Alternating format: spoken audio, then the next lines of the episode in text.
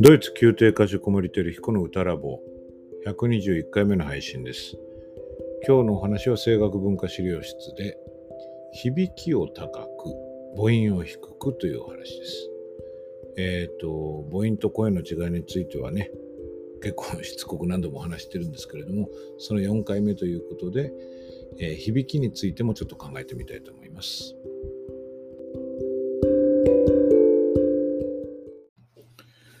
声楽文化資料室。えー今日はまた母音と声の違い、えー第4シリーズとしてですね、響きを高く母音を低くという話をしたいと思います。これあの、今第4シリーズって申し上げたんですけども、実は今までのロゴを見ていて、シリーズ3つもやってたということと、あと母音の、母音と声の違いのその1を5回にわたってお話ししていたということを自分ではすっかり忘れていて、まあよくここにこだわるものだと、なんかちょっと半ば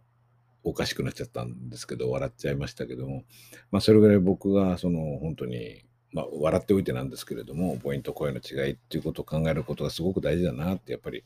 思ってるんだなって思ったのと、やっぱり今も思っているからこうやって第4シリーズにかかってるので、なんかすっかり忘れていても考えてること同じなのがなんかおかしいなと思ってたんですけどね。えっと、あの、まあ、今日のお話は、どちらかというとこう論理的な整理というよりも具体的にこう歌の中で役立つティップです。えっと、響きを高く母音を低くと申し上げました。あの何度も申し上げてますけども、母音と声は違う。で、この違う2つのことを同じ軸上で考えてしまうケースが結構多いので、不都合があるだという例をお話ししたことがあると思います。まあ、例えばその、音程が低い時に明るくしようとして、音程を明るくしようとして、つまり高くですね。母音の色を明るくするなんてことが結構無意識にもあるし、意識的にも行われてるケースがあって、それは、えーなかなかこう、難しいっていうか、あの、長続きしないのと、本来的な解決でないので、まあ戻ってしまうし、まあ、歌うのは辛くなることが多いんですよね。でそういう意味で、母音と声を違うレバーというか、違う軸として、えー考えるといいということの、まあ、実実実実施上での、まあ、役立つティップというのは、まあもうタイトルで申し上げたことですけども、響きを高く感じるんだけども、母音は高くしないというようなことですね。あのまあ、高く低くっていうことで言うと、大体歌歌ってらっしゃる方は皆さんもうね、あのご自分でお歌いになってる中、そういうルーチンの中でいつも感じるんじゃないかと思うんですけど、低くするより高くする方が、まあ、なんでしょうね、喜ばれるというか、必要になってくることはあるんですよね。例えば音程が低くなっちゃうこと、まあ、高くなっちゃうこともあるかもしれないけど、音程って低くなりがちで悩むことも多い。あとは響きが低いとこう届かない、遠くに飛ばない、お客さん、遠くにあるお客さんに声が届かないので、もちろん気持ちも届かないっていうようなことがあるわけですよね。なので、こう、もっと高く、もっと高くとか響きをこう上の上に上にこう追い詰めていくようなことがあったりします。まあ、追い詰めるって申し上げましたけども、僕自身も響きは高い方がいいとは思っていますけれども、まあ、それがこう無理やり、こう、なんていうんでしょうね、押し付けるというか、こう、不自然な形でこう、高くすると、フォーム全体がまあ歪むことがあります。で、よくあるのは、この上に持っていく上下動の動きが出てくると、横幅が狭くなって喉が締まっていくこととか、あるいはアップダウンのアップをすることによって、それが瞬発力で行われると、絶対にダウンする時が来ます。アップし続けてはいられないので、高い位置にいるのはいいんですけども、高くするだと、そのベクトルというか、上に動く動作が出ますので、これはいつか戻ってこなきゃいけなくなるんですよね。なので、まあ、高くするということも、うんより、えーいいクオリティでやろうと思うと、そのやり方、どういうふうなスタンスで高さを得るのかっていうのが結構大事になってきますね。まあこれ悩んでる方たくさんいらっしゃると思います。僕もよく悩みます。えっ、と、それで、まあ、今回割と手っ取り早く使えることかなと思うんですけども、うーん、母音と声を両方とも高くするっていうと、こう、まあ分かりやすい。なんか明るく、あーってこうなりますね。あーってこう、えー響きも高く、母音も明るく、言ってみればもう母音も開く感じですかね。あーっとこういうふうに。これ誰でも割とできるっていうか、こう、イメージはできると思うんですよね。で、母音も響きも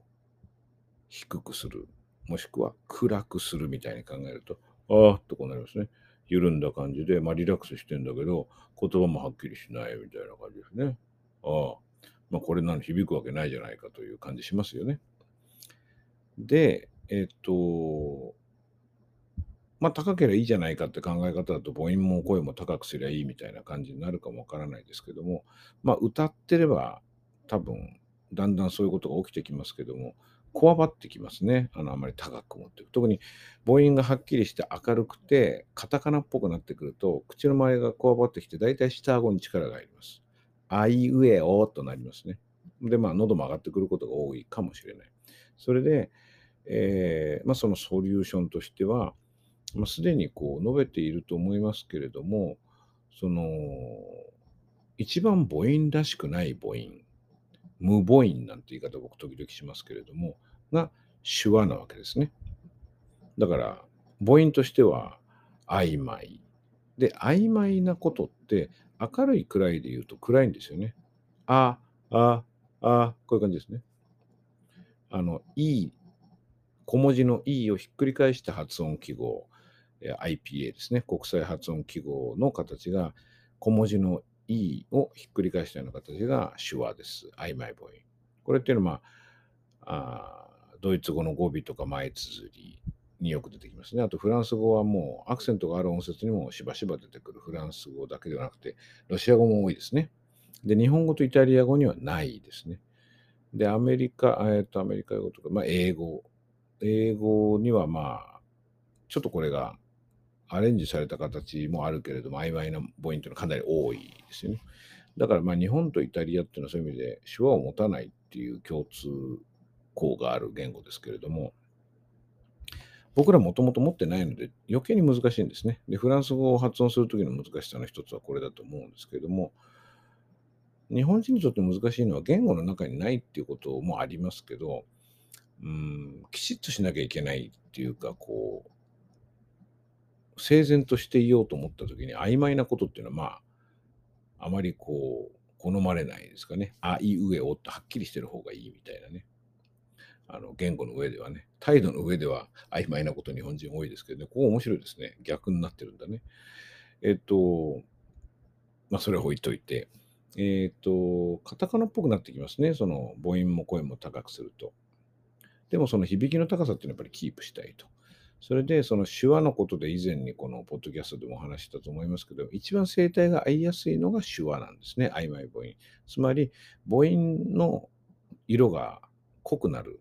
母音度って言ってますけどね、度合いの度に、まあ、母音をつけて母音度なんていう言葉はまあ本来ないかもしれないけど、分かりやすいので僕時々使いますが、母音度が高くなると声っていうのは大体不自由になるわけですね。なので、母音度を下げる、曖昧にする。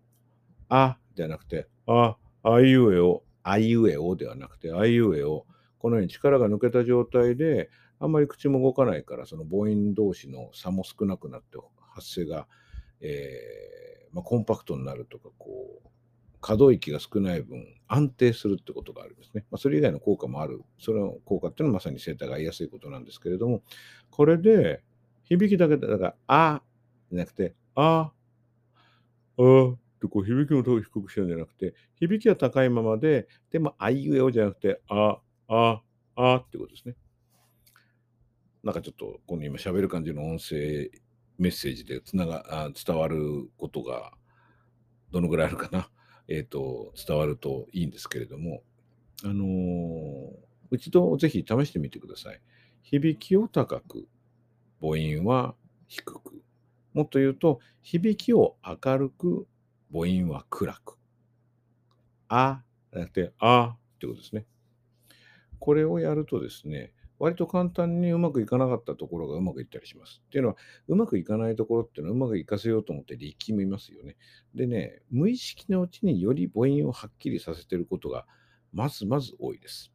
ですので、そういう時にまあ別々に考えてもいいんだけど、ん？なんかちょっとうまくいかないところは響きを高く、母音を低く、あるいは響きを明るいままで母音を暗くしてみようなんてことをやるとですね、割とスッといくことがあると思います。